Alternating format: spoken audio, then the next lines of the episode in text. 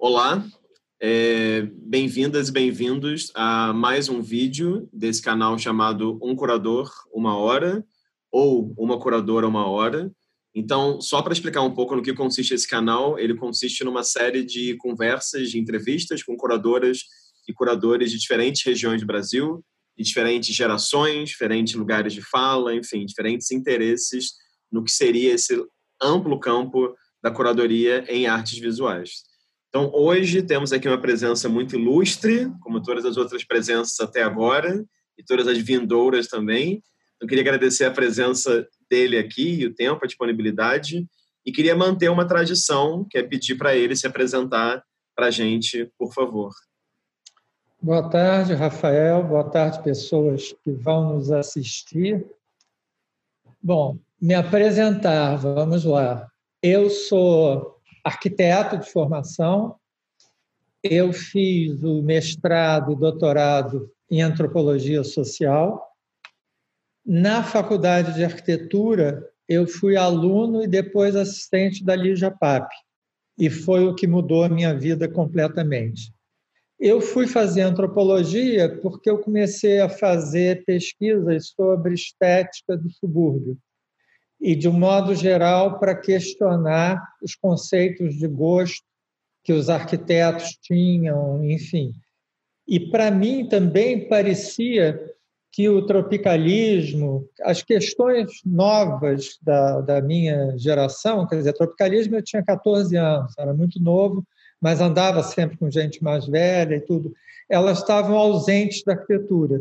Então, a primeira coisa foi é, esse trabalho de arquitetura popular, mas uma arquitetura muito criativa, muito pessoal, que tinha, a meu ver, muito mais autoria e liberdade do que a arquitetura que estava acontecendo no momento. Aí eu fui fazer antropologia é, a ideia foi até da minha então namorada e parceira, Diná Guimarães, que fez os livros de arquitetura Kit Motel comigo. É curioso, porque quando você está fazendo antropologia, eu fiz no Museu Nacional, é, antropólogo adora rito de passagem, né? Então, eu fui proibido de fazer qualquer trabalho sobre estética. Nem as, as capas dos meus trabalhos podiam ser bonitos. Então, eu estudei identidade étnica, estudei sistemas de parentesco, antropologia, teoria da antropologia 1 e 2. Agora, para mim, foi Foucault, Deleuze, foi muito precioso porque me deu um método de leitura e um rigor que eu não tinha tido na faculdade de arquitetura. Ah, no mestrado, eu fiz sobre a produção dos arquitetos modernos para a camada popular, e aí a ideia era examinar um momento de utopias, né, de utopias muito bem intencionadas e muito bem-vindas, mas que haviam fracassado, né? e até discutir se esse fracasso vinha porque a utopia era irreal ou porque nós estamos num país que destrói as utopias, né? o sistema destrói as utopias. Bom, aí eu era um antropólogo e eu fui para a França estudar com Pierre Bourdieu numa bolsa sanduíche, o nome é horrível, mas a bolsa é ótima, porque você vai no meio do curso. E, é, por sorte, ele estava é, tratando de pesquisa na minha área, que era patrimônio e tudo e eu tive uma proximidade muito grande com ele. Então eu comecei a estudar o nascimento do modernismo, né, do, sobre os mais variados aspectos, contatos entre literatos, artistas, arquitetos, como essas mudanças interferiram na capital do Rio de Janeiro, como, porque na época se construiu mais no Rio de Janeiro do que nos anos 50 em Brasília. Nós só não percebemos isso porque são vários estilos. Né? Bom, então, quando eu voltei da França, eu até voltei com intenção de pedir uma licença do meu trabalho. Eu era arquiteto da, do IFAM, e, mas aí, para minha surpresa, eu uh, fui convidado para ser diretor por uma pessoa que eu admirava muito, que era uma antropóloga, Lélia Coelho Frota. E o dia que ela me ligou para convidar, eu estava até no chuveiro e eu depois liguei para ela. Mas nesse dia, o Lúcio Costa tinha ido me visitar no trabalho, que era ali onde tem o prédio das Docas de Santos, que ele tinha tido escritório ali, e ele foi barrado porque ele não tinha documento.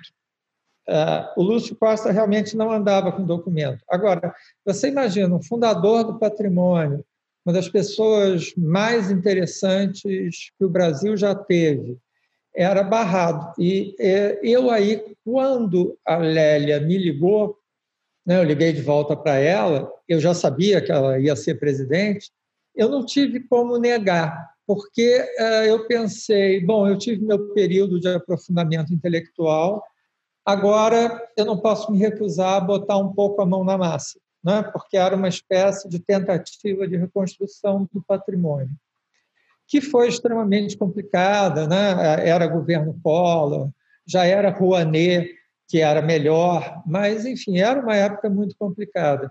E eu fiquei extremamente cansado de eh, eu trabalhava em Brasília de terça a quinta. Essa é uma história interessante também. Eu tinha voltado da França e eu tinha muita intimidade com Niemeyer. E quando eu fui nomeado e a nomeação implicava de eu me mudar para Brasília, o Oscar me olhou, eu fui no escritório dele e falou: "Você está maluco, Lauro? Aí eu fiz uma cara assim. Ele falou: Brasília é um horror. Brasília é uma cidade de funcionário público. É um horror, você não vai aguentar. Você faz o seguinte: o trabalho é bom, né? Ah, no IFAM é, Rodrigo, Drummond. Você faz uma coisa, você pede uma passagem de ida e volta por semana e continua no Rio. Eu sei que o que o Niemeyer me disse para pedir, eu pedi e me deram. Né?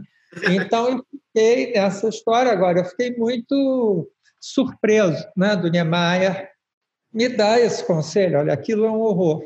Mas agradeço muito, porque ele tinha razão, e eu fiquei entre Brasília e Rio. Aí um dia eu acordei no meu quarto, mas eu não sabia que era meu quarto, porque eu viajava muito pelo Brasil inteiro.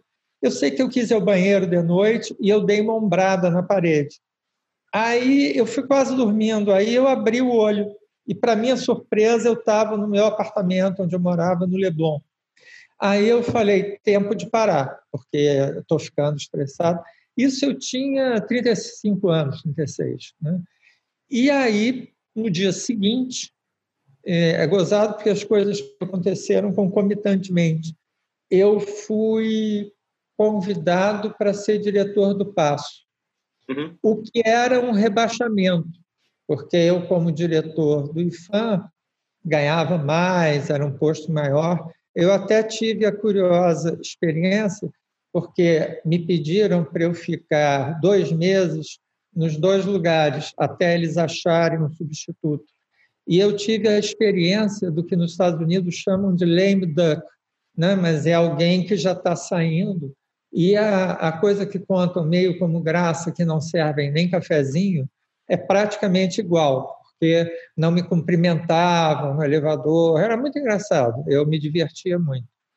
E o passo foi um grande desafio para mim, né? foi um projeto enorme e muito significativo porque ele me trouxe de volta para artes plásticas. Né? Então, para mim, foi muito importante e também eu retomei a prática de montar exposições, de lidar com o espaço. Né? Agora, eu consegui manter ao longo, tenho mantido até agora, a minha produção também de livros, né? porque senão acho que eu teria, não teria aguentado, teria pirado. Entendi. Lauro, ótima apresentação. É, queria agradecer seu tempo, disponibilidade e interesse. É, queria começar, já que você já comentou aí, claro, essa sua formação em arquitetura pelo FRJ, eu queria ir para antes disso e te perguntar o que, que te levou a, a pensar e se relacionar com a ideia de artes no geral, de artes visuais, e te levou mesmo para o desejo de fazer arquitetura, né? Como é que era a sua relação com essa área antes da universidade? Olha, eu tinha, tinha um primo da minha mãe que era casado, com, ele era arquiteto e casado com uma arquiteta. Era Fernando Yara Costa Lima. E eu ia muito visitar as casas em que eles estavam construindo, né? e gostava muito de fazer isso. Percebi também que nas minhas viagens pelas cidades do Nordeste, ou seja, onde fosse, o meu olhar sempre batia na arquitetura. Né? Eu ficava muito interessado na arquitetura popular, na arquitetura erudita e tudo. E aí também, Rafael, eu te confesso que foi um pouco por exclusão, porque você, aos 18 anos, tem, tem pessoas que são vocações já definidas, né? Mas a minha não era. Né? Então, é, foi meio por exclusão, e eu pensei também, arquitetura é legal porque tem um leque amplo. Né? Você pode ser teórico, você pode ser arquiteto de edifício, você pode ser planejador urbano, você, enfim. E, e aí entrei para arquitetura. Mas os meus colegas eu adorava, nós fazíamos a faculdade era não era das melhores, mas o grupo de pessoas era. Então nós fazíamos pesquisa sobre Buckminster Filho, que era um arquiteto da contracultura, né? Então nós de certo modo criamos nossos interesses, além de levar à faculdade porque a gente queria passar, né? Agora a Lijapap foi um vento bom que passou na minha vida. Eu tive a sorte de, no mesmo ano, ser aluno dela e do Frederico de Moraes. E, para mim, foi uma descoberta, uma epifania, né? porque era algo vital, era algo que levava em consideração o momento atual, experimentações, ousadias que na arquitetura não estavam acontecendo, né? E sobretudo liberdade, né? Quer dizer, um exercício, aquela coisa do Mário Pedrosa que todo mundo repete, mas exercício experimental da liberdade. Eu senti isso na carne. E a Lígia era uma pessoa que adorava dar aula, eh, diversamente de algumas alguns artistas ou curadores e tudo, que dão aula apenas para sobreviver, o que é muito válido, mas a, a Lígia ela fazia de cada aula um trabalho, uma instalação, né? e junto com os alunos. E isso, mais a base que o Frederico de Moraes estava dando, né? eu fiquei completamente encantado e aí eu fiz uma exposição no MAN, foi uma exposição coletiva, que vários alunos fizeram, era cidade comentário. Meu trabalho era uma foto em negativo grande de uma implosão em São Paulo, que foi o edifício Mendes Caldeira, e eu pedia que o Instituto de Arquitetos, era um abaixo assinado para o Instituto de Arquitetos dar o prêmio de melhor obra de arquitetura do ano a essa implosão. Né? Quer dizer, era, era algo muito iconoclasta, né? enfim. Que ótimo! E, e, aí, é, e aí eu fiquei completamente mordido por isso. Trabalhei com a Lígia no projeto construtivo na arte brasileira. Foi ótimo, porque me cabia reconstruir os trabalhos que não havia mais, que tinham acabado, ou restaurar trabalhos que uh, estavam em mau estado. E com isso eu entrei em contato com todos os artistas neoconcretos e conversei com eles sobre o modo de produzir o trabalho. O único que eu não conversei foi o Hélio de Sica, que na época morava em Nova York, mas ele me mandava as instruções por telex. Aí nós íamos pegar e foi foi uma oportunidade rara. Nesse meio tempo, eu atuava como artista. Né? E eu uh, descobri que eu havia nascido no mesmo ano que o Museu de Arte Moderna tinha sido decretado órgão de utilidade pública.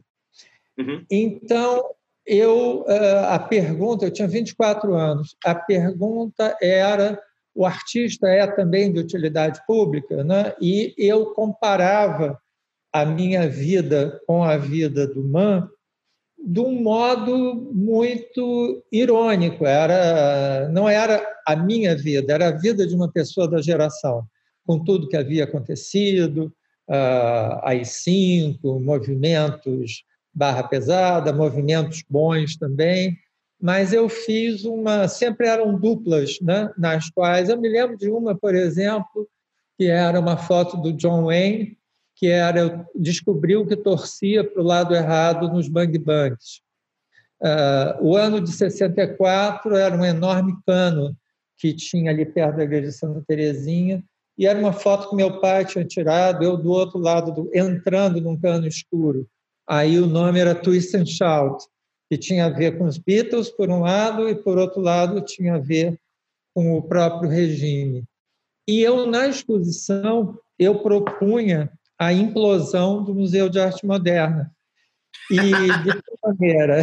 Eu localizei os pontos chaves estruturais nos quais as dinamites deviam ser colocadas para que uma, né, enfim, ele uh, caísse meio em pé, né, preservando as colunas.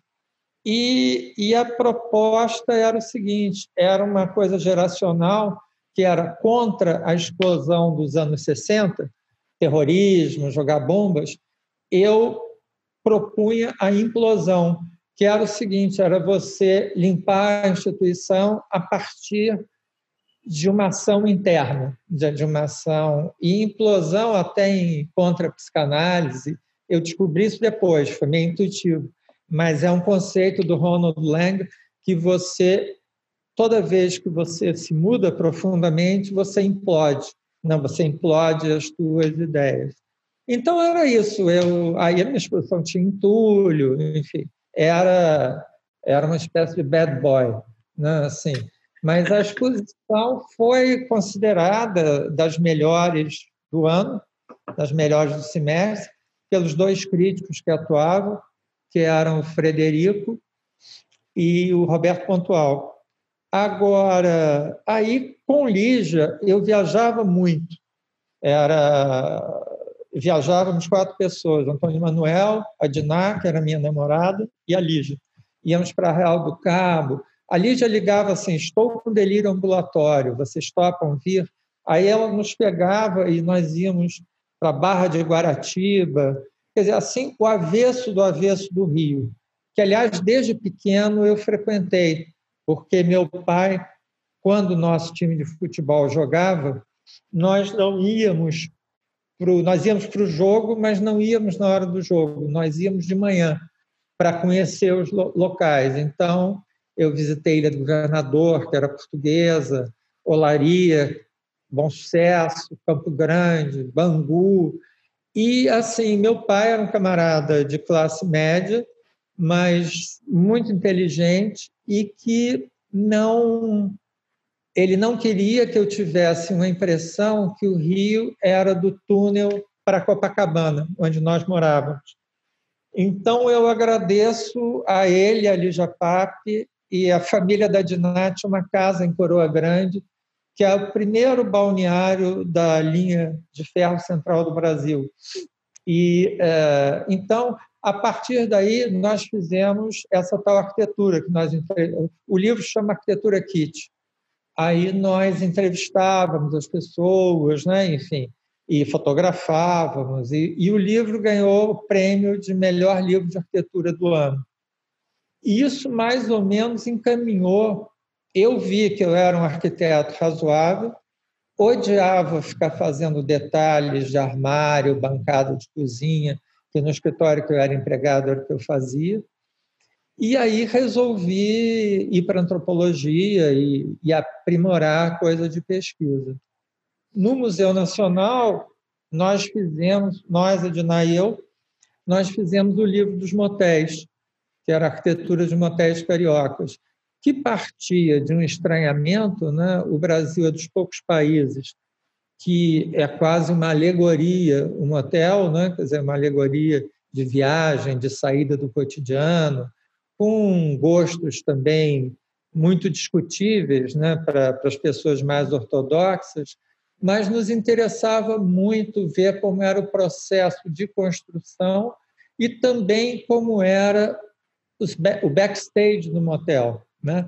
Então, nós fizemos um trabalho, nós íamos todas as segundas-feiras, que era o dia que havia menos gente, fomos através dos arquitetos, porque quando nós fomos, só nós dois, primeiro éramos muito bem tratados, que achavam que nós seríamos clientes. Aí nós explicávamos que não, nós não éramos clientes, nós estávamos fazendo uma pesquisa. E aí eles perguntavam desconfiados quanto é que eles iam ter que nos pagar para fazer pesquisa. Aí nós dizíamos nada, a Funarte está nos pagando. Ah, a Funarte paga vocês? Então quanto vocês nos pagam? Era uma conversa mercantil. Mas quando nós descobrimos que tinha três arquitetos, fundamentalmente, que faziam motéis, e que ficaram muito lisonjeados de ter duas pessoas querendo estudar a obra deles, aí tudo se abriu, né? porque eles conheciam os donos, enfim, a gente conheceu esse backstage. Foi uma experiência muito legal. Agora, foi muito engraçado, no dia do lançamento do livro, entraram cinco adolescentes, chegaram mais cedo, e compraram um livro. Aí saíram todos animados, Daqui a meia hora eles voltavam para pedir o dinheiro de volta, porque o livro não tinha nada explicitamente sexual, era só arquitetura. Né? E, por outro lado, a comunidade acadêmica, que era um pouco conservadora, achava que era um escândalo você, antropólogo, arquiteto, se dedicar a um assunto tão pouco ortodoxo, clássico. Né? Quando eu entrei para o patrimônio, eu quase não entrei por conta de, uma, de um chefe lá que dizia, não, ele fez arquitetura de motéis, não pode vir para cá. Né? Enfim, então... Não, ótimo. É, Laura, eu ia te perguntar justamente sobre isso, mas foi bacana que você já falou da sua experiência como artista, né? Porque quando eu busquei seu nome, além do currículo uhum. que você me enviou, eu obviamente fui no Google e fui tentar uhum. rastrear outras coisas. E no site da, da Enciclopédia do Itaú Cultural tem essa exposição você participou no MAC USP em 77, Poéticas Visuais. E aí eu ia te uhum. perguntar, enfim, então foi bacana você ter falado. Agora, eu queria falar sobre um outro aspecto da sua produção que você já levantou aí um pouco, mas eu queria que você comentasse um pouco mais, que é essa sua relação não só com a organização de livros e publicação de pesquisas, mas com a escrita. Porque olhando lá no seu Lattes, por exemplo, eu estava vendo esses primeiros textos de 78 no JB sobre a experimentação, sobre a arte no Rio. E é claro, quando eu olho a sua trajetória, são dezenas de livros. Né? Não estou falando nem de catálogo de exposição, acho que isso é um outro capítulo, mas assim, você tem uma, como você falou aí mesmo, né, o costume de pesquisar, de escrever e de publicar. Eu queria que você falasse um pouco sobre como que é esse processo para você de eleger um objeto, pesquisar em torno dele e como que se dá a sua escrita, enfim, qual que é o peso disso na sua trajetória, digamos. Sim. Olha só, eu acho que Bom, eu gosto de escrever e, e, escrevo, enfim, de uma maneira boa. Mas o que me levou a fazer o Arquitetura Kit e mesmo a arquitetura de motéis foi uma profunda desilusão com a produção de arquitetura no final dos anos 70, porque era assim meio estereotipado. Se você fosse de direita, você ia trabalhar na especulação imobiliária. Se você fosse de esquerda, que era o meu caso, você ia trabalhar como planejador urbano. Porém, eu achava planejador urbano a uma função super autoritária de você querer delimitar como é que as pessoas, os pormenores das pessoas viverem, etc.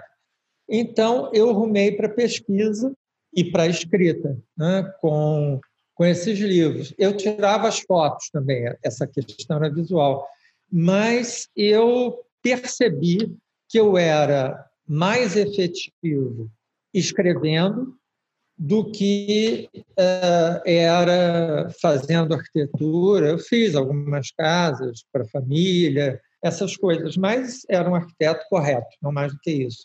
E escrevendo, eu achava que eu podia dar uma boa contribuição. E escrevendo, né, quer dizer, buscando na arquitetura, na forma das cidades, no modo que elas se constroem, não só a arquitetura, a descrição da arquitetura, mas a questão humana, né? a situação social, o que que leva aquilo, os significados, etc.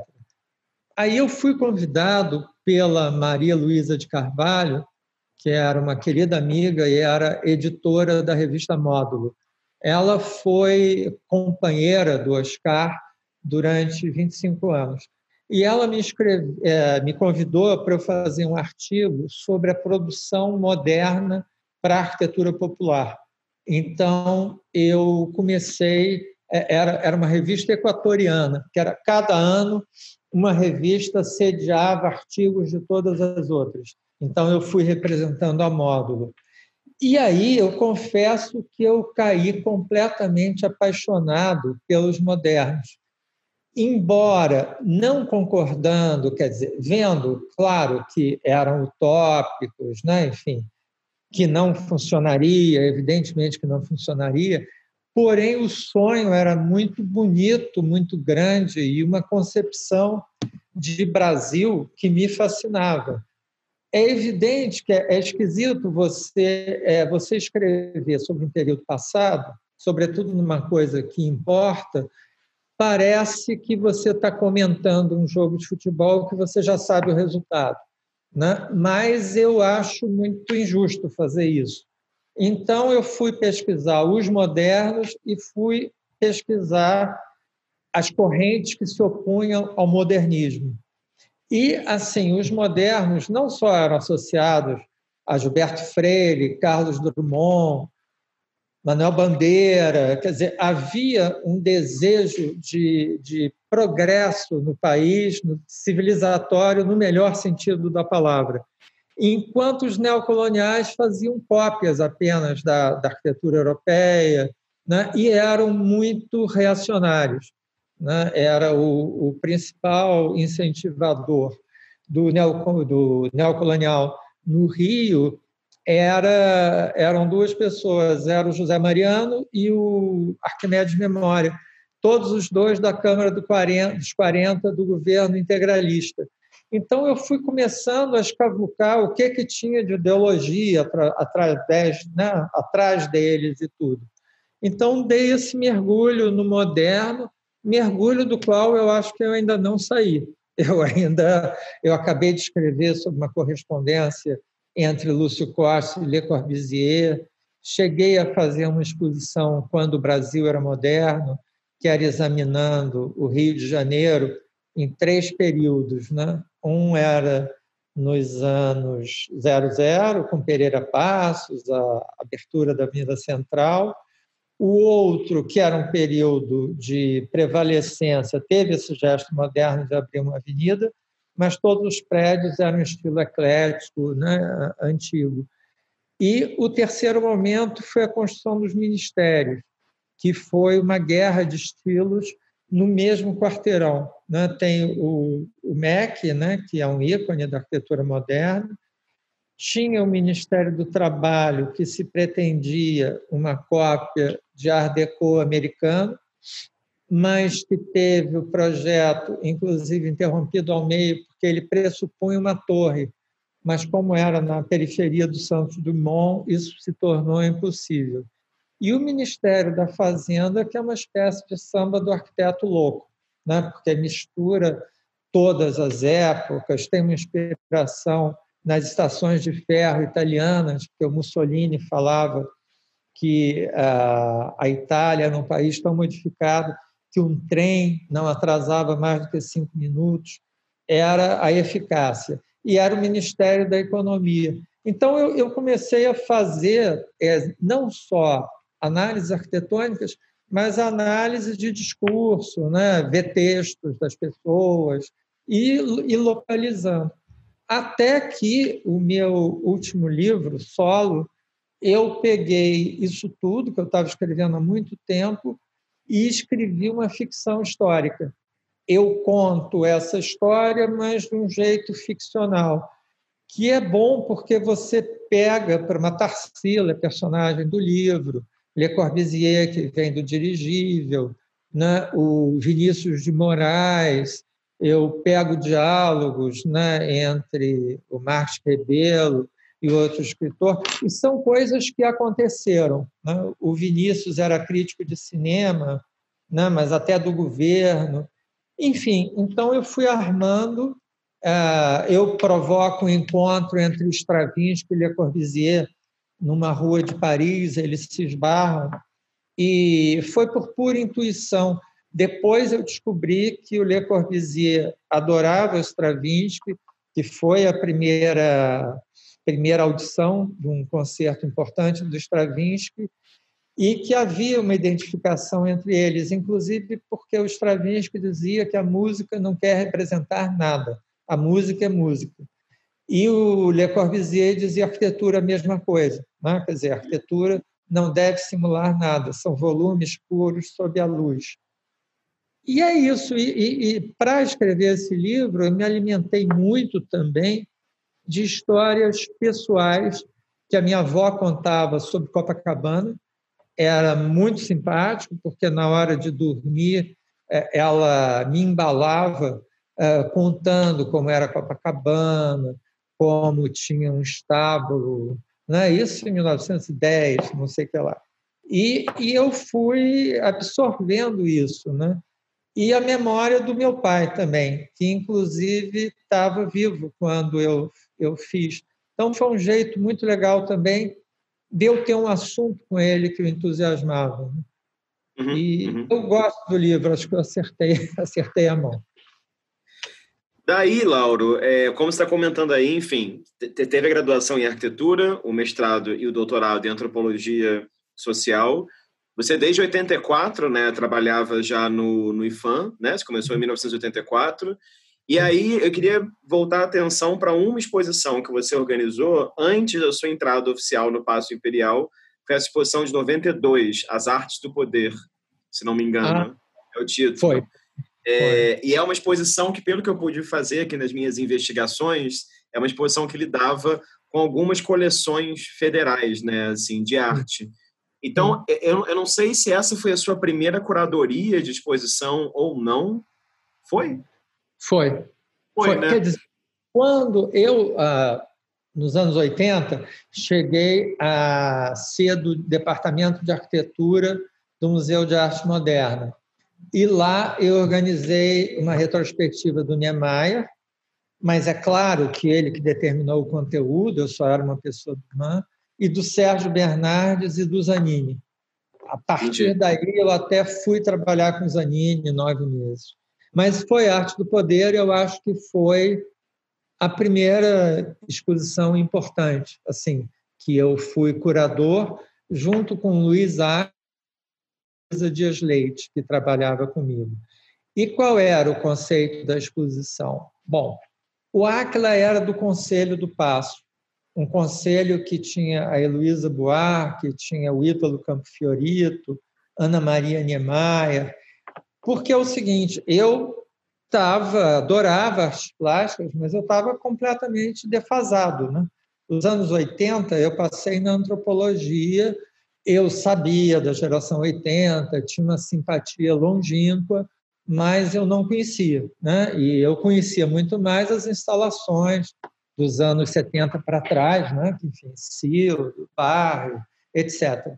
Mas aí o Aquila teve a ideia dessa exposição. E a ideia foi muito feliz, porque ele disse o seguinte: nas reservas técnicas dos museus há obras que não são obras magníficas, mas que são obras de afirmação da burguesia e do poder, tais como bengalas com decorações, quadros com certo estilo, espadas. Né? Então, nós percorremos as reservas técnicas do Museu Imperial, Museu de Belas Artes, Museu da República e Museu Histórico e fomos pegando o acervo. As pessoas de lá até muito desconfiadas, né, que a gente eles gostavam da gente, mas que é que esses caras estão, né? Porque Não era a qualidade artística a nossa, nossa meta. Era mostrar a arte como algo servindo ao poder, dando status né, e tudo. E descobrimos uma coisa que eu achei muito boa, que o Departamento de Parques e Jardins do Rio de Janeiro, pelo menos nesse na década de 90, tinha um departamento que chamava dos embustados. Os embustados eram bustos de personagens que tinham saído da história por algum modo e que aí eram iam para esse depósito e eles ficavam todos engaioladinhos. Aí nós enchemos o pátio do Paço Imperial com esses embustados. Era muito interessante, porque era gente que caiu no anonimato, né? que, que foi homenageado e depois caiu no anonimato. Alguns eles aproveitavam e faziam uma espécie de plástica para homenagear alguém mais recente. Mas um que não tivesse semelhança alguma ficava lá como embustado. Então, foi uma exposição que eu me orgulho muito, né? eu devo muito ao Áquila e Ana Luísa, foi efetivamente uma parceria. Né? Ah, infelizmente, nós éramos tão duros que nós não pudemos fazer catálogo, nem fotografar direito a exposição nós fizemos. Porque ah, nos anos 90, logo que eu fui para o Passo, é, havia muito pouco dinheiro circulando né, no setor de artes plásticas. Então, raros artistas tinham livre, livros, raras exposições tinham catálogo, né? e uh, o importante era fazer exposições. Né? Eu tive duas heranças muito boas no Passo. Uma foi a gestão do Paulo Sérgio Duarte, que foi uma gestão progressista e muito boa, e a outra era que o prédio estava muito bem conservado.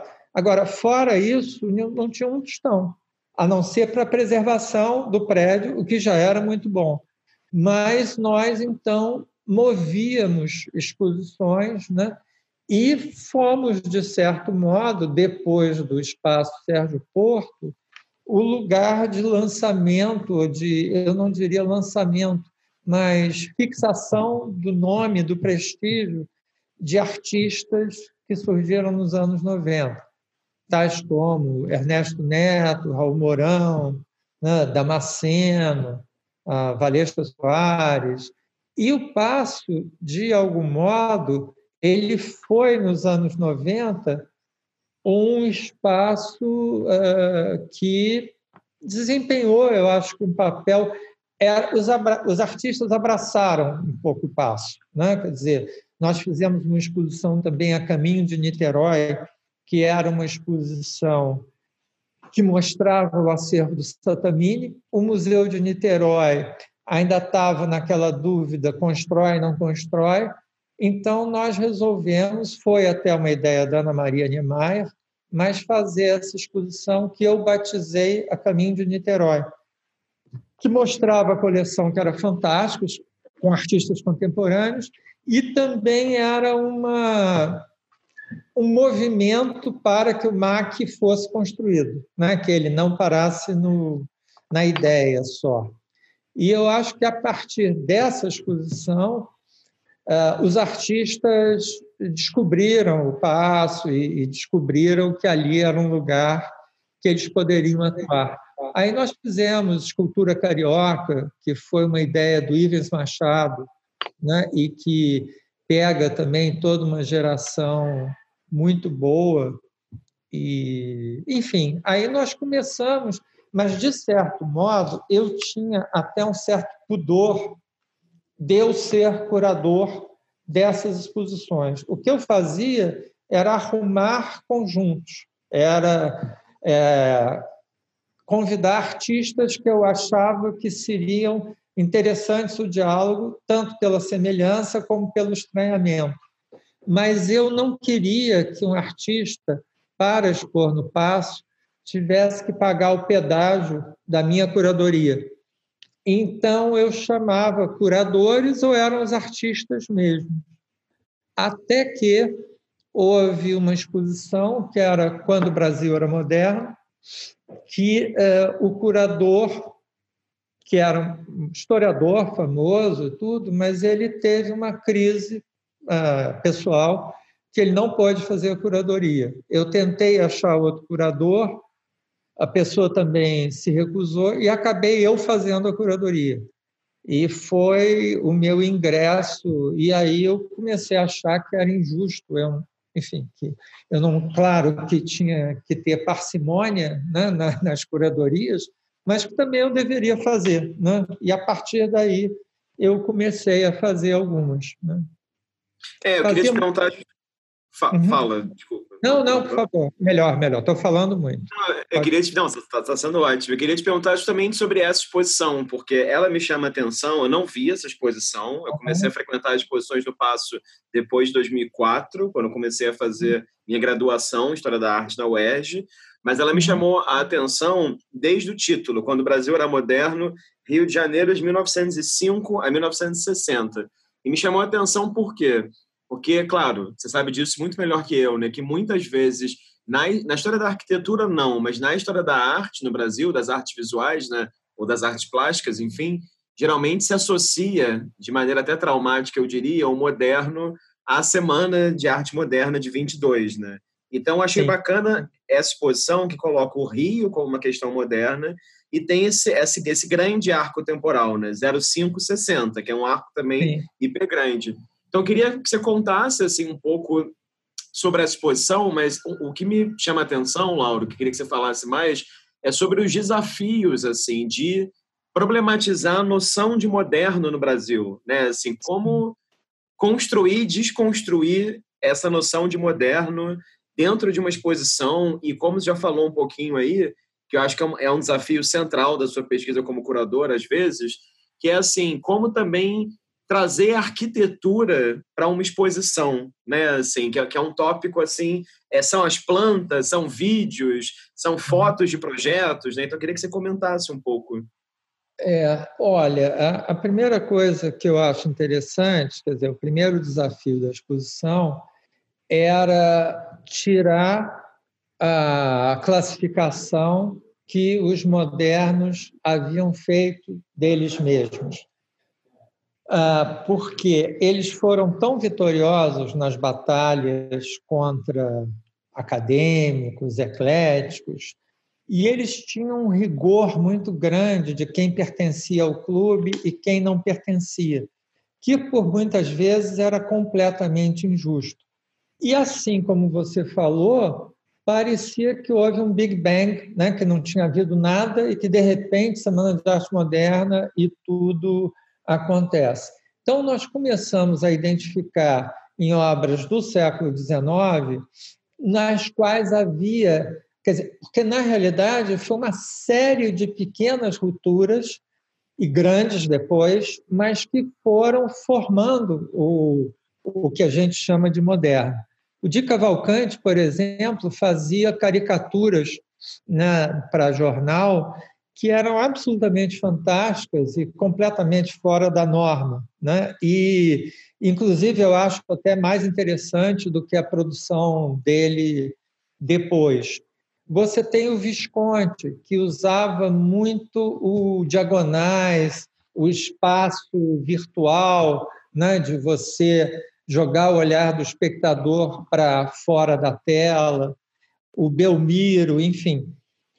E a outra questão é que eu aí acho que é uma questão carioca que eu achava muito errado, que era o seguinte: o Rio, eu acho que por ter sido capital, por ter uh, tinha sido muito cosmopolita, o carioca, de um modo geral, falava do Rio substituindo pela palavra Brasil, né? o que é injusto, tanto com o resto do Brasil como com o Rio. Né? Então, eu brinco que essa exposição, ela, bom, primeiro, ela quis associar as mudanças da arquitetura, as mudanças de artes plásticas e as mudanças de literatura e, e, e da feição da cidade. Né? Então, ela tinha, era uma exposição longuíssima, e nós fizemos três catálogos. Né? Um é um guia de arquitetura, nesse período que você falou, o outro foi um guia de literatura, que eu chamei a Luísa Buarque de Holanda para organizar, e o outro era um guia de artes plásticas, que havia vários autores. Mas a exposição, eu brinco também que ela era uma visão, era quase uma exposição com a mentalidade da USP no Rio de Janeiro porque nós assumimos o Rio de Janeiro como a nossa questão e construímos a. O que nos interessava era ver o que, que neste local foi construído né, de arte, teoria, literatura, etc., e que rebatimento isso deu na feição da cidade. Aí tinha, por exemplo, tinha uma sala que eu acho que era muito bacana, que era com os principais personagens, né? pegando nesse, nesse arco enorme, né? mas havia os personagens mesmo, né? quer dizer, quadros do Manuel Bandeira, do Drummond, mas bustos também.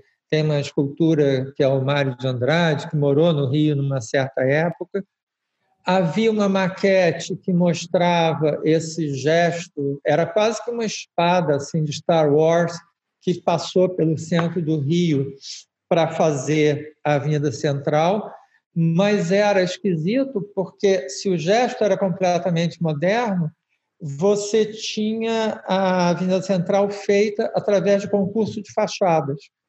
E as fachadas eram fachadas antigas e que pouco importa, depois preenche, mas era, eram, eram fachadas.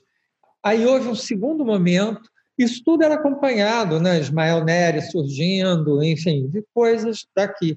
O segundo momento era esse momento que eu falei da guerra dos estilos, que os modernos começam a ganhar força. E o terceiro momento era o momento do espelho de Brasília, do aterro do Flamengo, né?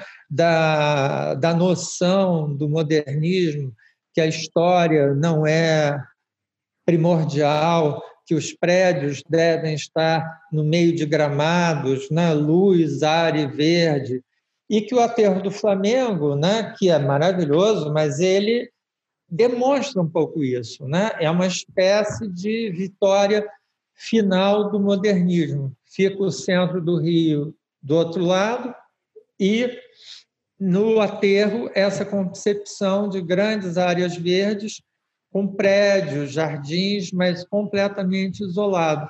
E a ideia também que o, a, o transporte é preferencialmente por carro.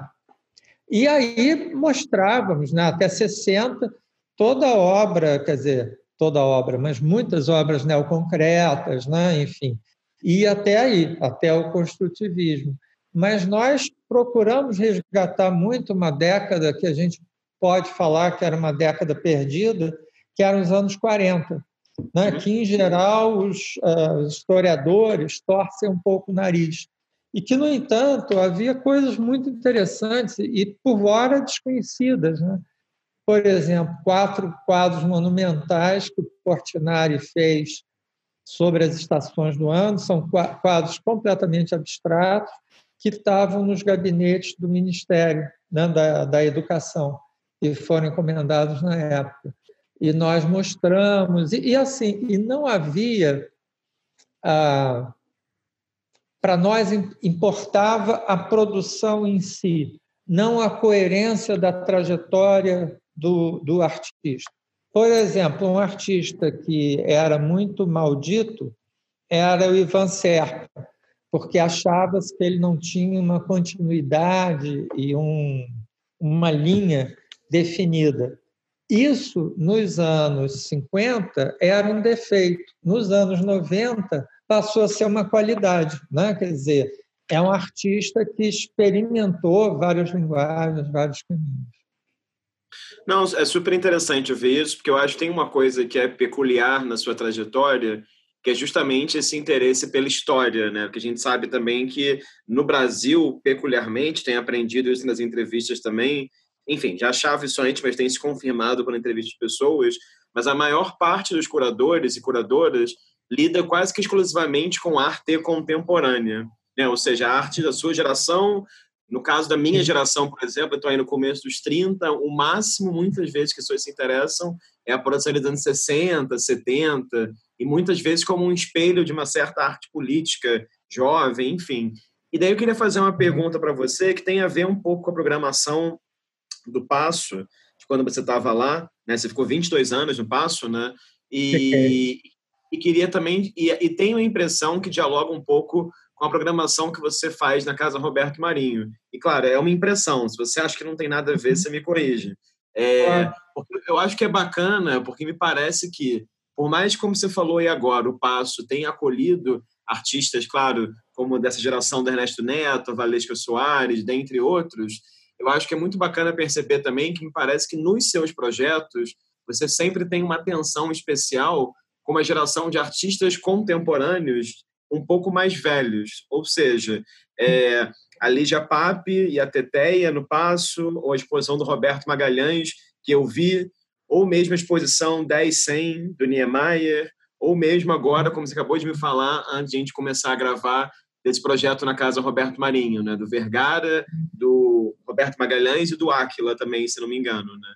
Então, eu queria que uhum. você comentasse assim um pouco é, como que é essa noção de contemporâneo para você e como também é a sua relação com uma geração hiper jovem de artistas, se você acompanha ou não, digamos assim, artistas ali nos seus 20 anos, no começo das suas experiências institucionais.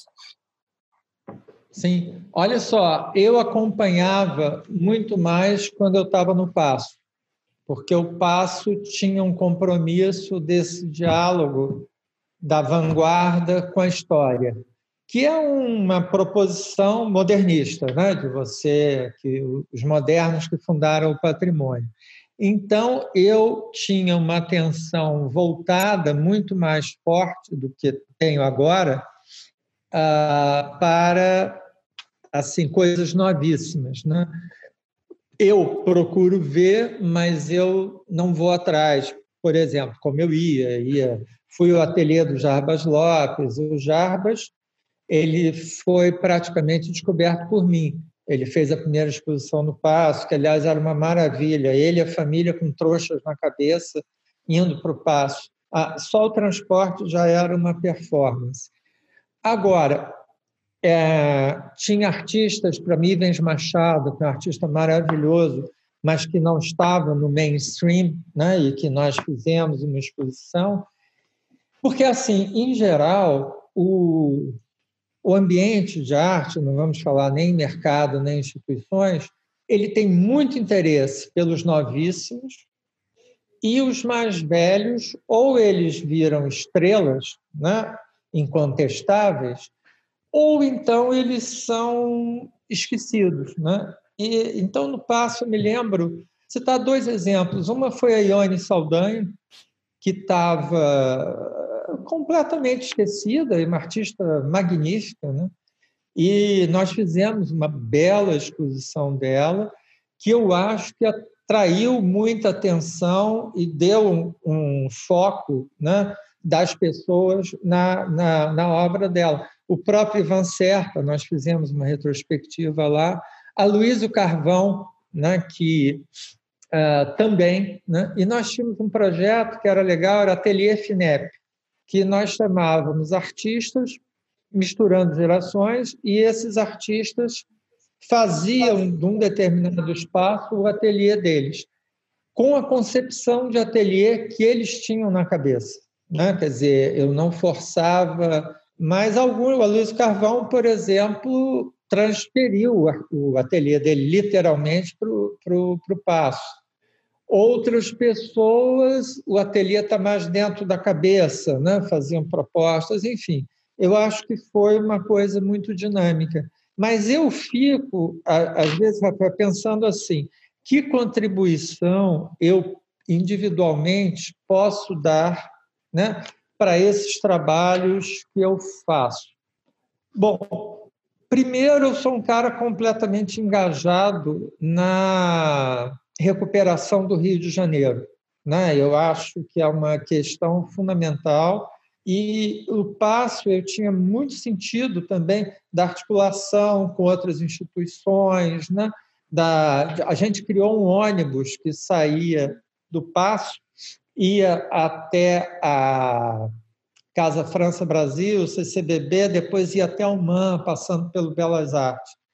Esse é um ponto, né? Eu chamei primeiro foi uma era um advogado que foi trabalhar comigo para a gente é, conseguir ultrapassar as leis engessadas de serviço público. Quando conseguimos fazer isso, eu chamei uma empresária que foi central, que foi a Cátia Almeida Braga, que pensava comigo, me dando completa carta branca artística, mas pensava comigo nessa revitalização.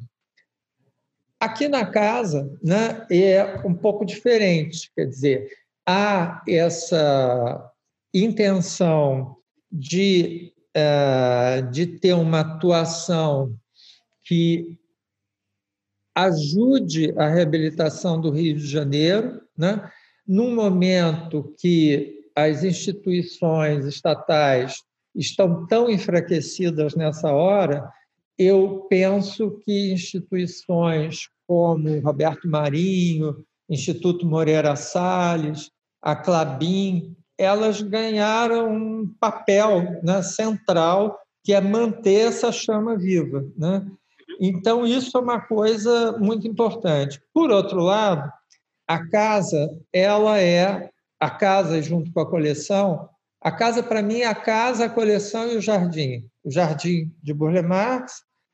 A casa uma casa neocolonial, que na época, que era meados dos anos 30, era uma novidade, porque as pessoas só construíam em romântico, gótico, e ela é uma casa interessante, gostosa. É uma, eu acho que o neocolonial se perde muito quando faz coisas monumentais, mas em média e pequena escala é interessante. Agora, a coleção do Roberto Marinho, ela é fundamentalmente forte em modernismo e em abstração informal. Aí, abstração informal caiu em desgraça. Né? Nos anos 50, ah, os progressistas, quem era de esquerda, achava que a arte era abstração construtiva e geométrica. E a abstração informal seria ligada ao mercado, aos, à elite, né? e tinha, inclusive, um preço muito mais alto. Mas isso foi completamente embaralhado. Esse fla-flu não faz sentido mais.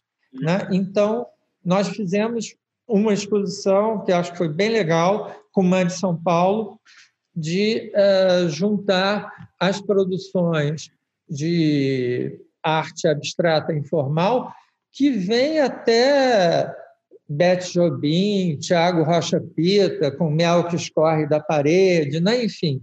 Então, tem essa pegada. Por outro lado, ela é a casa do modernismo brasileiro. Por quê? Porque se você quer ver a produção moderna, isso até quem falou muito, fala, é o Paulo Sérgio Duarte. Quando ele quer mostrar arte moderna, ele não tem muito aonde ir levar os alunos, porque mesmo aquelas instituições de arte moderna apresentam mais arte contemporânea e a arte moderna fica mais no acervo. Então, eu achei que criar mais uma instituição sem um perfil definido, apenas por criar, não era bom. E então nós pegamos né, essa questão de você poder ver a produção moderna largamente. Né? A gente fez uma exposição da Djanira, fez uma exposição de dez artistas modernos, que cada sala era uma individual.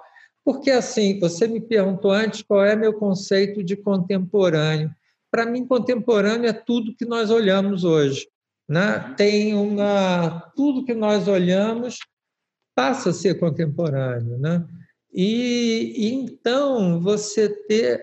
Eu, eu, por exemplo, uma artista que eu insuspeitaria, Vânia Mignoni, que é uma artista que eu adoro, ela falou que Pansetti era o artista predileto dela, mas que ela nunca tinha visto tanto Pansetti quanto aqui. Então, é um pouco isso. E as pessoas, elas muitas vezes torcem o nariz sem ver as obras, né? só a partir de livros.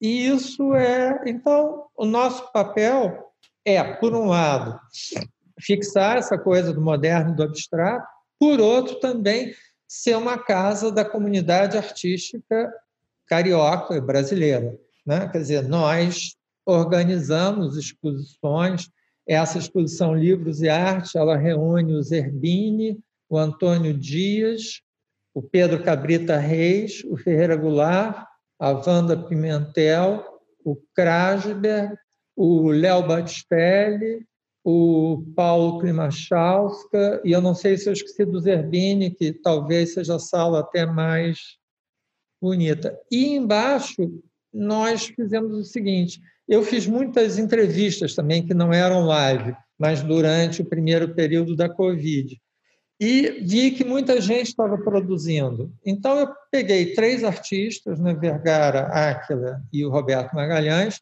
e no TER estamos mostrando essa produção da quarentena, e na última sala você tem todas as entrevistas que nós fizemos, mas com QR Code. Então, você, com o seu celular, você vai direto para a entrevista. E é, eu acho que uma demonstração da vitalidade da arte e cultura, como é que elas nos ajudam a passar por momentos difíceis e como elas são essenciais para a vida humana. Né? Ótimo, ótimo. É, queria, é, já que a gente está falando sobre essa questão do, do moderno, é, uhum. eu queria pedir para você comentar sobre dois projetos que você fez, que são, claro, é, é, versam muito sobre modernidade, e sobre modernismo também, e que eu acho que são bem exemplares sua trajetória, que, claro, né, a exposição do Roberto Burle Marx, 100 anos, no Passo, uhum. premiadíssima, uhum.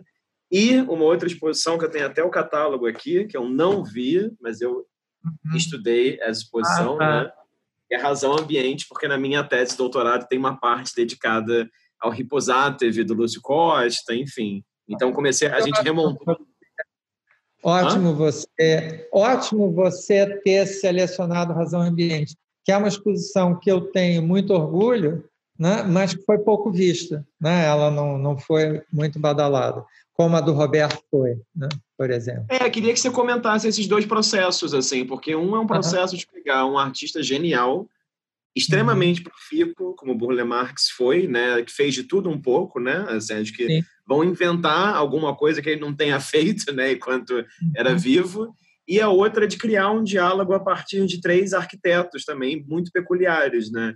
E aí mais uma uhum. vez, né, como é que você lida com uma produção absurda como a do Burle Marx e faz uma seleção e como é que você pensa a noção de ambiente nessas três figuras, né? Lúcio Costa, Lina Bobardi e o Sérgio, é, o Sérgio Bernardes, isso. Então, eu queria que você comentasse assim, um, um, um, um pouquinho, porque eu acho que Razão Ambiente também tem isso que eu falei antes, esse desafio de tornar a arquitetura presente, né, palpável, até literalmente, no caso do Riposatev, para o público, num museu Sim. tão peculiar também, que é o Museu de Arte Moderna de São Paulo. Né? porque, Rafael, vamos combinar, exposição de arquitetura pode ser a coisa mais tediosa do mundo. Né? Ela pode ser uma exposição de você querer cortar os pulsos ou sair correndo. Se você faz uma exposição de plantas, de cortes, de vistas, né? uma exposição de arquitetos para arquitetos, eu acho que é inútil, né? porque é muito melhor você pegar um catálogo, né? uma publicação, e você estudar. Então, eu acho que uma exposição de arquitetura, primeiramente, ela tem que ter uma emoção arquitetônica, né? ela tem que ter uma emoção de espaço. É claro, você não vai conseguir representar a arquitetura, mas você pode representar uma intenção plástica importante. No Quando o Brasil era moderno, né, só voltando um pouquinho, nós fizemos um móvel que eu acho que tinha 30 metros, que era um móvel que era a curva do pedregulho, né? é, pendurado por cabos de aço e dentro dos módulos, que virou uma prateleira quase, mas com brise soleil, que interrompia, você tinha maquetes de, sei lá, acho que 30 obras-primas da arquitetura carioca. Mas eu acho que tem que ter esse drive de espaço. Mas Burle Marx. Burle Marx, seguinte, eu, como quase todo mundo da minha geração para baixo, achava o Burle Marx um paisagista excepcional, mas não levava muito a sério a pintura dele.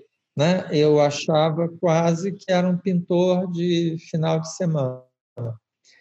Até que eu organizei uma exposição da coleção Roberto Marinho, no Passo, e fiquei completamente boquiaberto com um quadro dele que é é bem maticiano, mas é uma parede azul caiada e um vaso de flores e, e uma resquício de cidade.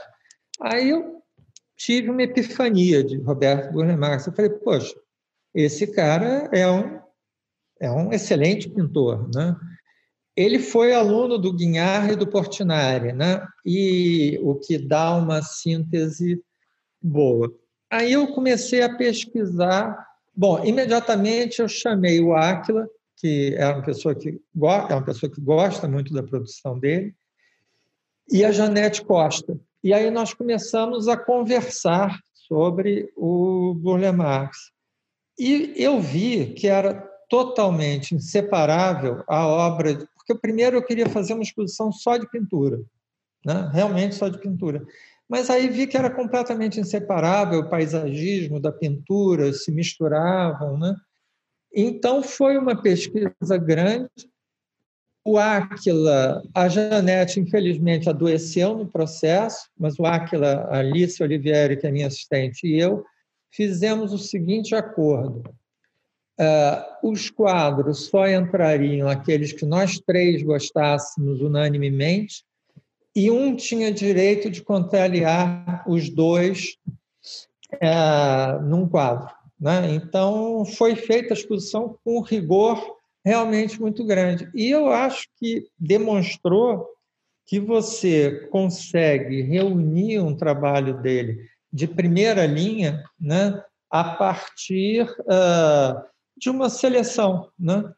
E, e essa nós fizemos também, o, o escritório do Burle Marx, o Haru Yoshi Ono, ele projetou o pátio interno do Paço como um, um jardim do Burle Marx, né, um jardim provisório, e foi incrível, porque assim começaram a aparecer pássaros, né? quer dizer, mudou o, o microambiente do Paço. E tinha um, uma obra, que eu acho das obras mais fantásticas de arte brasileira, que é uma tapeçaria que ele fez de 26 metros, que fica na prefeitura de São Bernardo. Né? E é, um, assim, é uma coisa avassaladora, de escala, de proporção, de cores e tudo. Então, é, essa exposição tinha muito esse pique né, de transportar a pessoa para o universo dele. Essa exposição foi legal porque ela foi aqui no Rio, depois ela foi para o MAN de São Paulo, depois ela foi para Berlim e depois foi para Paris. E então circulou bastante.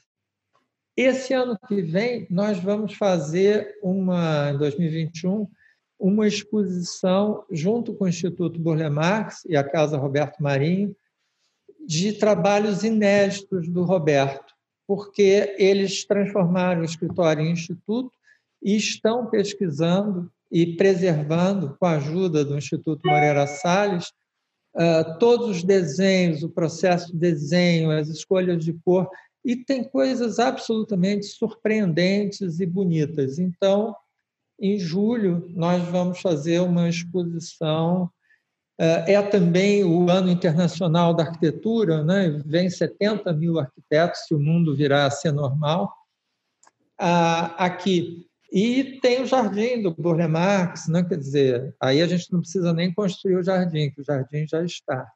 Mas você me fez outra pergunta que eu esqueci. Ah, Não, eu pedi para você falar sobre razão e ambiente também, isso.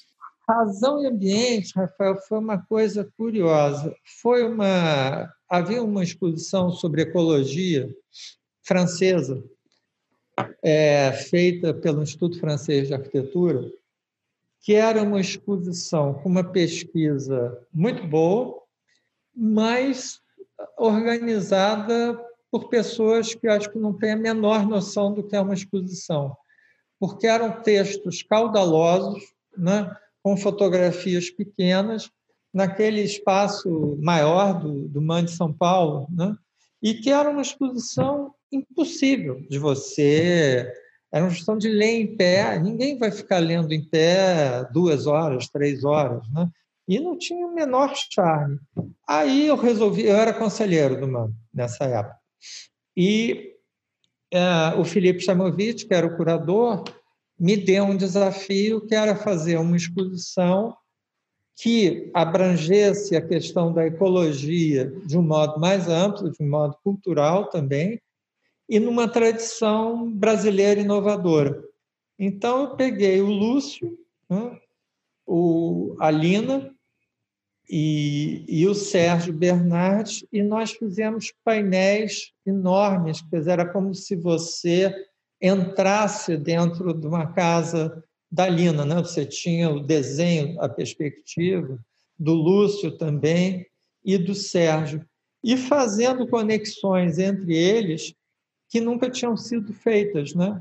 A, a preocupação do Sérgio Bernardes com a invisibilidade da arquitetura, que foi uma coisa que no período final ele se dedicou muito. Então era era uma arquitetura quase invisível que não tocava o solo. O Lúcio sempre com esse diálogo, né, história, futuro, né, e também com uma preocupação ecológica.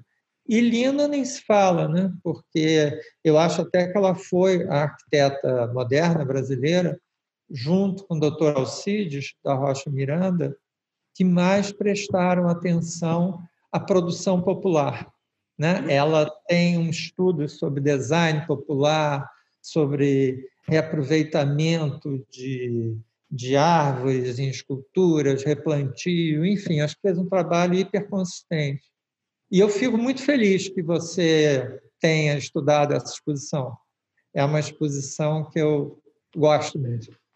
Não, eu estudei porque no MAC Niterói, enfim, além da minha tese ser sobre as redes de dormir, né, no doutorado, que gerou aquela uhum. exposição vai e vem que teve no CCBB, uhum. a gente no MAC Niterói remontou também o Riposatev, né? Então a gente, obviamente, olhou outras é, remontagens. Agora, uhum. já que a gente está falando sobre essa exposição de três é, arquitetos, queria te fazer uhum. uma pergunta aqui, já caminhando mais ou menos para o nosso fim, que era é, como que a sua formação de arquiteto influencia, digamos assim, as suas opções expográficas, porque eu tenho a impressão, vendo os seus projetos no Passo, eu vi a exposição do Bon Marx, por exemplo, e vendo uhum. os seus projetos na Casa Roberto Marinho, que tem uma certa elegância, vou usar esse termo, sei que não é a melhor palavra, tá? mas tem uma certa elegância em como você pensa a montagem. Ou seja, você está lidando com arte moderna, é, você está lidando com uma tradição né, histórica do cubo branco, de uma certa montagem clean, digamos assim, né, de espaço entre as obras e tal. E me parece que, de certa maneira, você responde a isso, a sua maneira, mas, de certa maneira, você não desconstrói isso também. Vou fazer uma uhum. aproximação aqui, tá? A maneira como eu vejo suas exposições coletivas não é como eu vejo a ideia de exposição coletiva do Paulo Reckenhoff, que é uma, né, uma proliferação de imagens. Você tem, às vezes, uma Lúcia Laguna eu nunca esqueço disso, na briga do terreno, a seis metros do chão, né? Assim, você fica vendo a Lúcia Laguna assim. Então, eu queria te perguntar como é que você, que lá atrás, né, como você falou ainda há pouco, estudou o kit, como é que isso tudo, de certa maneira, te influencia e faz você pensar a tipografia como você pensa hoje em dia? É, Para mim, é completamente indissociável uma curadoria de bolar o espaço, né? de organizar o espaço para isso. Vem tudo meio junto e eu não consigo. Eu não vou me lembrar que exposição, mas houve uma exposição que falaram: não, pode deixar que a tipografia nós fazemos. Eu falei, olha, não é possível, né? Eu realmente quero seguir até o final, porque as coisas estão ligadas, né? Agora, eu acho que deve ter essa palavra elegância, eu não vou recusá-la, eu acho que ela é boa, né? e acho também o seguinte, que o curador não deve estar mais presente do que os artistas nas exposições.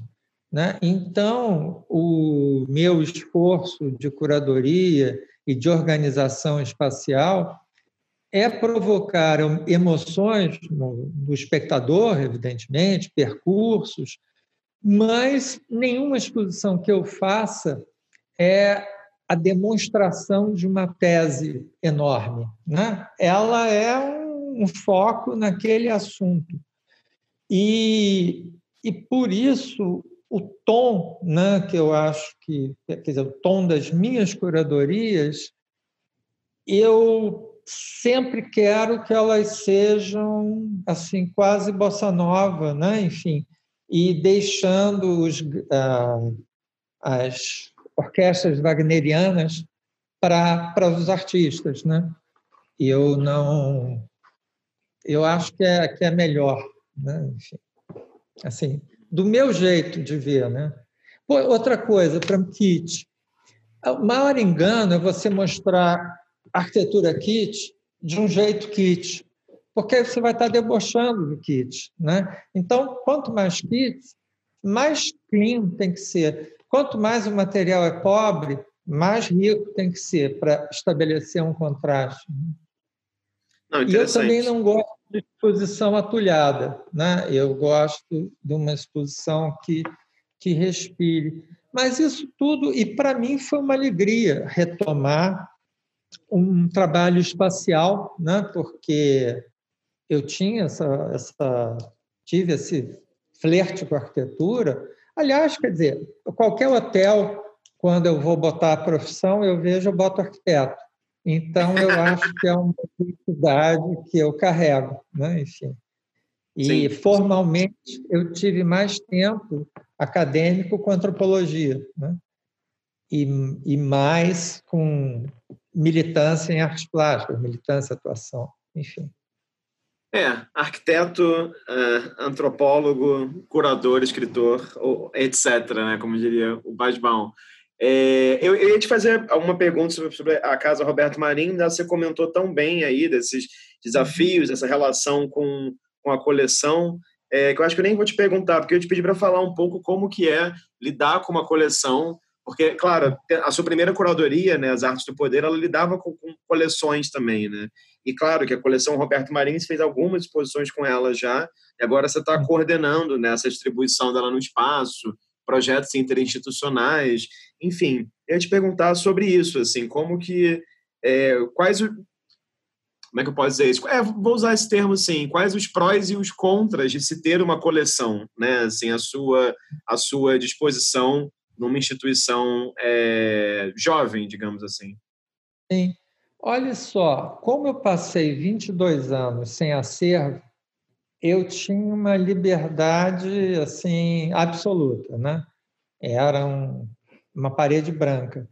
Agora, e essa arte do poder que eu peguei acervo, eu peguei o acervo rejeitado, né? e que o seguro era barato, que podia pegar. Então, foi uma coisa que essa ideia original foi do Áquila, que eu abracei, fizemos juntos, foi muito legal. Aqui na casa, ter a coleção, para mim, é muito legal. É muito legal no sentido de que eu tenho alguma coisa para oferecer, eu posso fazer parceria com instituições, como nós fizemos com o MAN de São Paulo, no caso né, da arte abstração, que ganhou também um prêmio da PCA. E, é, e é curioso, por exemplo, o Paulo Venâncio e a Márcia Mello fizeram uma exposição aqui recentemente, que infelizmente a Covid pegou no meio, mas que foi o duplo olhar, que eles comparavam fotografias com pinturas. As pinturas todas eram nossas, E eles não escolheram nenhuma obra que eu já não tivesse mostrado nas exposições anteriores. No entanto, foram tão recontextualizadas que é, deu outro olhar. Né? Quer dizer, eu acho que sempre há essa possibilidade. Eu estou muito curioso com um projeto que nós estamos começando, que é o seguinte: eu chamei cinco artistas contemporâneos para cada um fazer um trabalho que se relacione de algum modo com peças da coleção ou uma peça e que ah, cada um faça a curadoria de uma sala, né? da sala onde vai estar o seu trabalho e também a, a sua seleção, seja por afinidade, seja para estabelecer contrastes, seja para uma crítica. Né? É, eu acho que, que a coleção te possibilita esses muitos caminhos. Né? Enfim. E, e a gente, quer dizer, eu é, eu, eu sou que nem um menino guloso numa loja de doces, né? Enfim, com, com a coleção. Os artistas, vou te falar porque são legais. O Valtercio Caldas, Antônio Manuel, Beth Jobim, Cristina Canali e um que eu me esqueci, mas que eu já lembro. Ah, Raul Mourão. É, foi bom ter lembrado para não levar. É, mas é que o Raul tem me dado bolo, ele marca de ver o espaço, não aparece. Aí foi o, o inconsciente funcionou. Laura, uma última pergunta antes de eu passar para as imagens maravilhosas que você escolheu. É que eu tenho, tenho impressão, não, enfim, eu tenho constatado, não só na minha geração, como, numa geração mais jovem de artistas também, não só artistas, mas arquitetos, arquitetas, historiadores, historiadoras, enfim, uma crítica muito ferrenha à noção de modernismo no Brasil, né? E uma crítica muito ferrenha a figuras, enfim, como Oscar Niemeyer, como o Lúcio Costa, como até mesmo às vezes a Alina Bobardi, né? Mesmo com esse processo de recuperação entre aspas, de monumentalização que o MASP tem feito, né? E críticas, claro, dos mais diversos lugares, tanto críticas é, raciais, quanto sociais, quanto é, críticas a partir de trabalhos de arte. Então, eu queria só te perguntar, assim, como que você acha que se faz possível estabelecer um olhar crítico para essa produção toda dessas pessoas, né? Assim, como que como qual o lugar do curador nesse sentido também, né? Tanto de prestar uma homenagem quanto também de olhar para uma produção e falar, não, mas espera aí, né? Isso aqui realmente é problemático, né? O que, que você acha disso? Como que você se coloca nesse lugar? Não, eu acho que isso é muito saudável, né? A, a primeira incursão que eu fiz com o modernismo chamava Casas para o Povo e eram os projetos modelares e, a meu ver, autoritários dos arquitetos modernos lidarem com as camadas populares. Nessa época, eu era um estruturalista perverso né, que ficava pegando o discurso deles, apontando né, inconsistências, autoritarismos e tudo. E, enfim, até gozado que essa tese foi recusada por uma editora porque dizia que era muito irônica em relação aos modernos. Né? Houve um, uma tese em São Paulo de um professor que rebatia, é gozado que rebatia me dando razão, porque ele dizia assim, mas eles acreditavam na mudança da sociedade através da arquitetura. E eu acho que sim, eles acreditavam, né? Eles acreditavam, mas isso era um reducionismo arquitetônico, né? Você não pode apostar que mudando a arquitetura, que o problema é espacial no Brasil, não, o problema é social, é humano, é médico, é econômico, né? Então eu acho que os modernos tiveram um projeto muito lindo, né? era outro momento no Brasil, era um momento que a categoria futuro existia, né? então havia uma crença, é, uma categoria que para nós né, morreu completamente. Né? Agora, acho que tem muita coisa, sim, autoritária, tem muita coisa que é pouco funcional, tem muita coisa que é mais para a glória do arquiteto do que para o público. Agora, acho também que ah, você tem que comparar os modernos com a produção com a qual eles estavam lutando e revolucionando, né? Porque aí é a noção de país, a noção de sociabilidade, de arte pública, né? aí você vê o quanto eles foram progressistas para a época.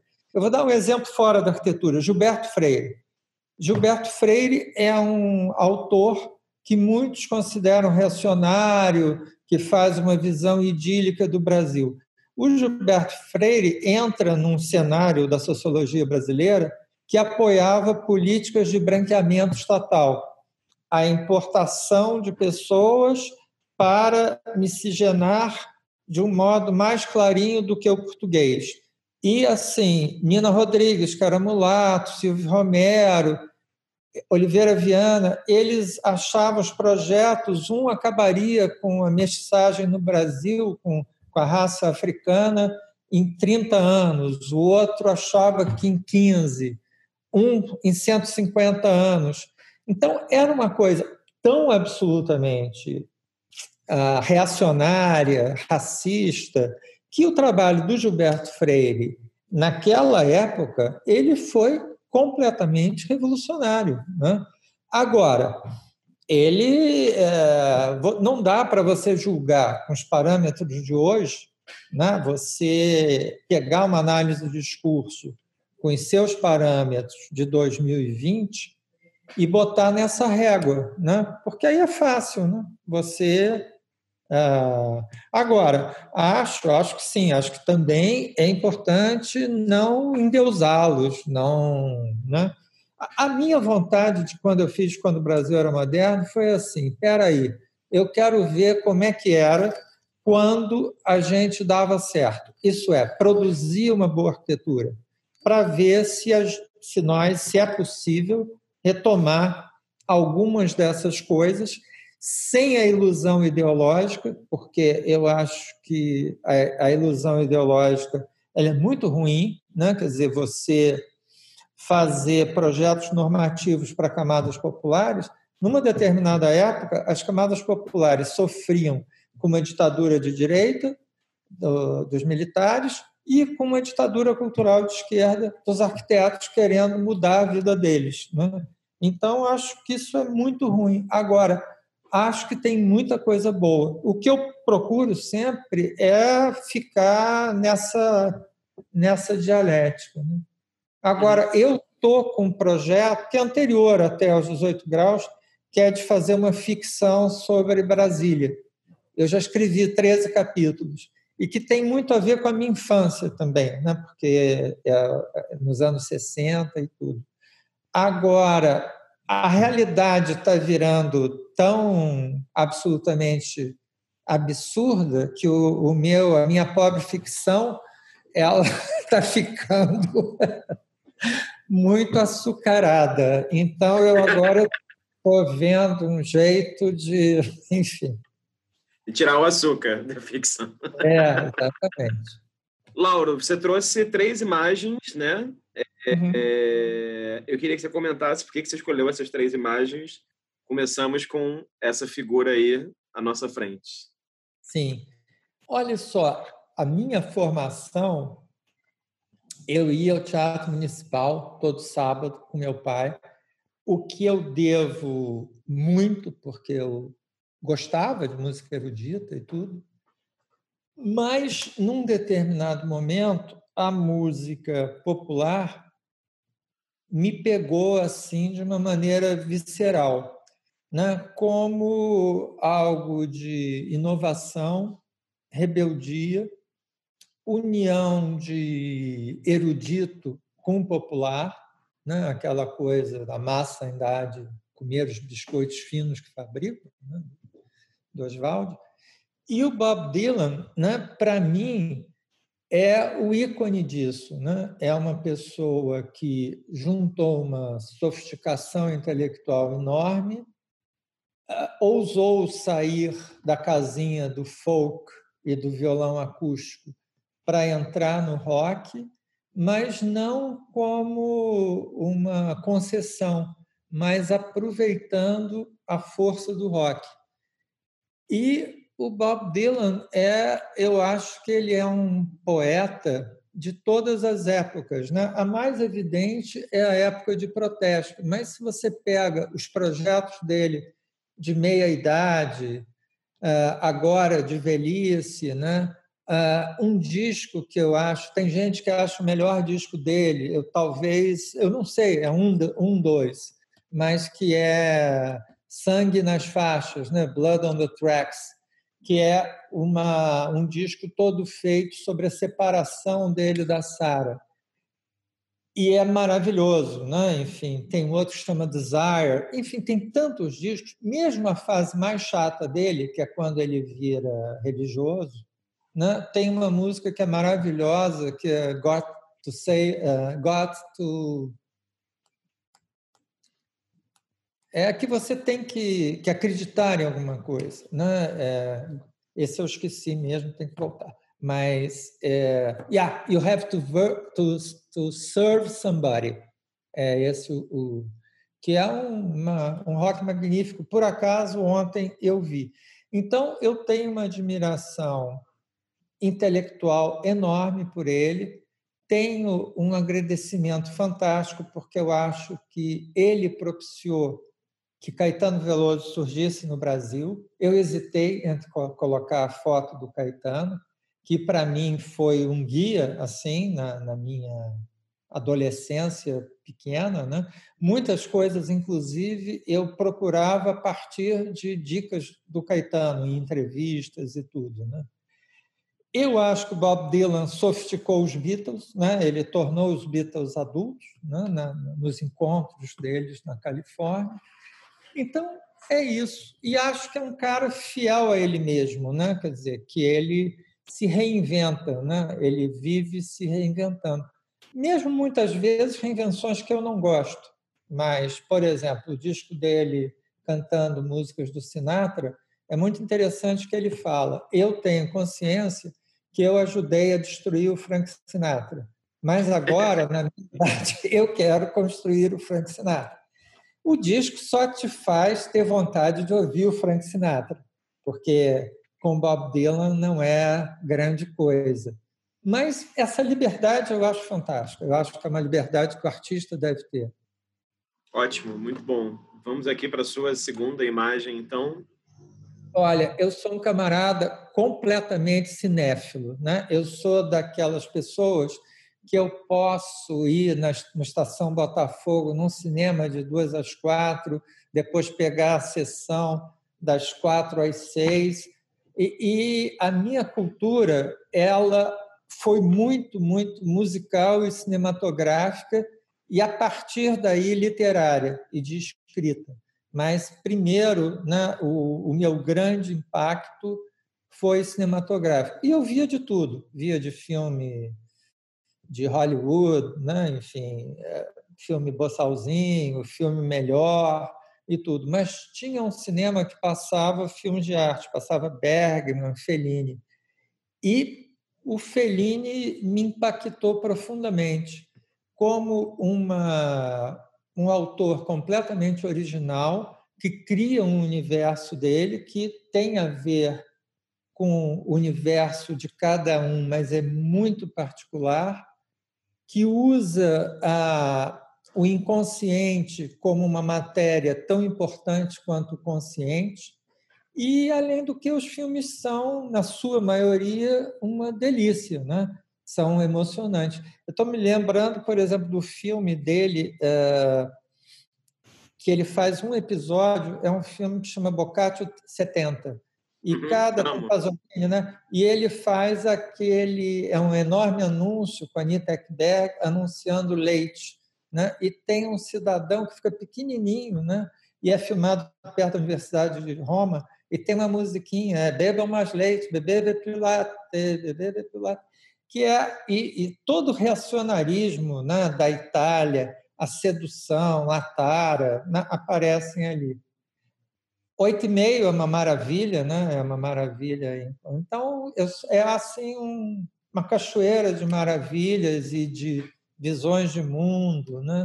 Ele faz experiências com psicodelismo, né?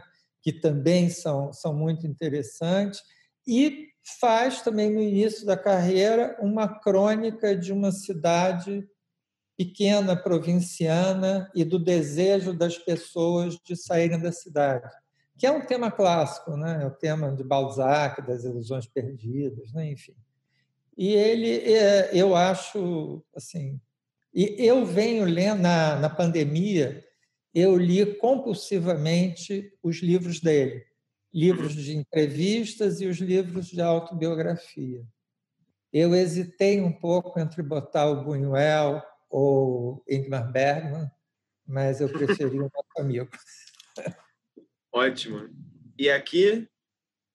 A Teteia, né, da Lígia que eu fiquei até assim porque você pediu para serem coisas externas a mim, né?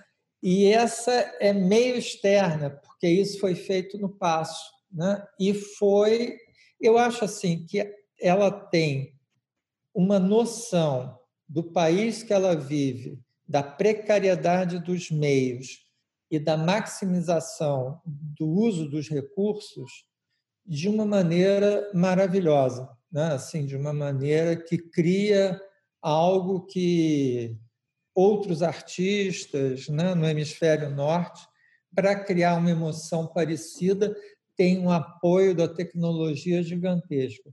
Aqui são meros quadrados no chão, né? os fios partem dos lados desse quadrado para uma seção quadrada no teto e uma iluminação forte que dá efeitos e que é completamente cinética à medida que você vai entrando.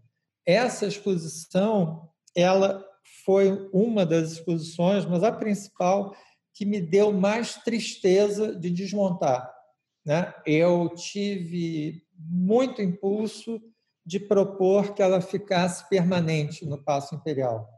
A Lígia, quando fez essa exposição, ela já estava bem doente. Então, ela do hospital via os vídeos que a Paula Pape fazia, né? e aí ela ia, enfim, eh, corrigindo as, as posições, etc. E a Lígia, para mim, quer dizer, foi uma pessoa fundamental na minha vida, né? Enfim, minha, eu estou nessa encrenca toda por conta dela. E, uhum. Então tem e acho uma artista extraordinária que que talvez ainda não tenha sido tão vista quanto merece. Né? Claro, concordo totalmente, assim. E, e claro, não deixa de ser uma homenagem a ela, e acho que é bacana também pensar como a sua seleção, diferente de vários outros curadores que eu entrevistei, foi muito vasta, né? Cinema, música, Lígia Pape, coisas do Brasil, coisas que não são do Brasil. Então, isso é muito bacana, porque esse momento de compartilhar as imagens também tem isso, né? Muitas pessoas por ser né, um canal com entrevistas com curadores brasileiros ou que residem aqui, se restringem ao Brasil. Né? Então foi muito bacana ver essa sua composição. É, Lauro, antes da gente se despedir e de eu te agradecer muito, eu quero fazer aqui a nossa pergunta surpresa, que é o uhum. seguinte: é, a cada sete curadores que eu entrevisto, eu mudo a pergunta. Você está sendo o curador número 60 que eu entrevistei aqui Uau. no. É, é, não sei quantos serão, mais cedo eu entrevistei a 59 e ela falou quantos são. Eu falei, bom, não sei, mas já foram 60. É um trabalho inestimável, eu acho, né? de registro. É. Então, a pergunta é a seguinte: queria que você me relatasse, ou, enfim, citasse, na verdade, você que sabe, uma viagem que você fez e que você acha que mudou a sua maneira de pensar a curadoria ou de fazer curadoria, né? Uma viagem que foi um divisor de águas, digamos assim, para você. É, eu, eu vou pedir para botar duas. Uma foi a minha primeira ida a Tate, né, Tate Modern, né, que foi assim uma maravilha, né? mesmo viagem à França e Inglaterra, né, basicamente. Então, e a Tate Modern me impressionou muito, como ah, eu vi a exposição do Gerhard Richter, depois vi Matisse Picasso, né? E, e, eu acho que há uma inteligência curatorial, uma adequação com os espaços, aquele projeto que é naquele grande vazio, né? Enfim, eu acho que foi realmente muito importante para mim, né? E isso, sei lá, foi nos anos 80, talvez. Foi antes do passo. A outra, eu não vou abusar, vontade de citar três, mas. Bom, uma é meio. Foi China. Eu fui a Pequim, né? O modo de. Eu fui a Pequim no ano das Torres Gêmeas montar uma exposição sobre obras de papel brasileiro. E ah, Pequim parece que você está em outro universo, né? você está em outro planeta, quer dizer, só isso culturalmente já é fantástico. E, ao contrário do que talvez seja agora, na época era um mergulho para o futuro, mas era para o passado também, porque o Museu de Belas Artes de Pequim exibia os quadros que nem no século XIX, sabe assim, um em cima do outro, em cima do outro, em cima do outro. E foi barato mostrar assim, trabalhos do Jacques Lerner, da Anabela, da Beth Jobim, né? e, e outros tantos artistas, mas a maneira de, de montar. E, e que era um contraste maravilhoso, né? enfim. E foi curioso, as coisas lá são bem diferentes. Né? Na inauguração, bom, tinha corbéias e corbéias de flores no lugar que eu seria saudado pelo representante do Ministério da Cultura. Aí eu falei: olha, isso para nós, flores, a gente associa a velório. Então, eu pediria que fosse mudado para plantas. Né?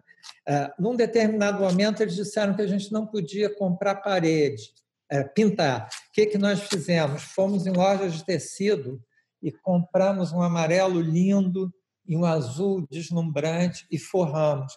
Então, foi um desafio tão grande né, e um contraste que, que foi assim realmente muito legal. E a terceira, que está... A terceira foi recente e foi o seguinte: eu fui, novembro do ano passado, eu fui a Paris e visitei muitas exposições de lugares que eu não conhecia. Né? Uma foi a, na uma exposição da Kiki Smith numa instituição na beira do Sena que eu jamais tinha ido. Eu fiquei na exposição quatro horas, assim, completamente encantado. Aí, pelo trabalho da Kiki Smith, também como era bom o trabalho. A outra foi do Mondrian pré-moderno, que foi no Marmottan e que era fantástico, assim, as correlações que faziam. Não era uma exposição simples, era uma exposição complexa, mas não era uma exposição que barateasse nada, né? Quer dizer, mas você ia vendo. Então, para mim foi assim um ensinamento de como você pode tratar uma fase pré-histórica de um artista, né? Assim, foi legal. São duas exposições bem caretas, mas eu adorei. Lauro, queria te agradecer muito o tempo, a disponibilidade, o interesse aqui em dar essa entrevista. Queria dizer também que, enfim, acho que a gente nunca trocou pessoalmente. Eu acho que eu lembro de te ver assim à distância. Acho que a gente nunca nem foi uhum. apresentado assim, trocou uma ideia. Então, realmente foi muito bom conhecer mais a sua trajetória e pesquisar antes, aprender agora te ouvindo.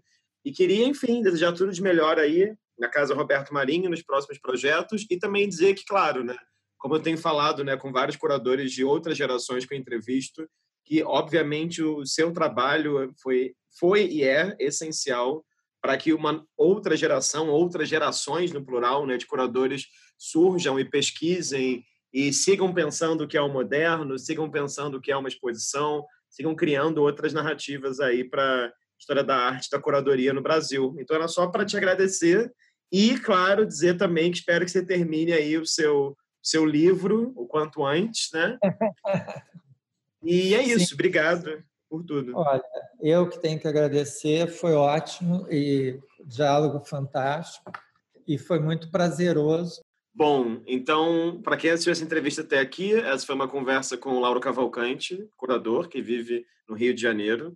Então, fica o convite, caso seja a sua primeira entrevista desse canal, a verem outras entrevistas, outras histórias, memórias, projetos, é, e, enfim, vidas, trajetórias de curadoras e curadores desse país tão louco que é o Brasil. Então é isso, brigadíssimo e até uma próxima.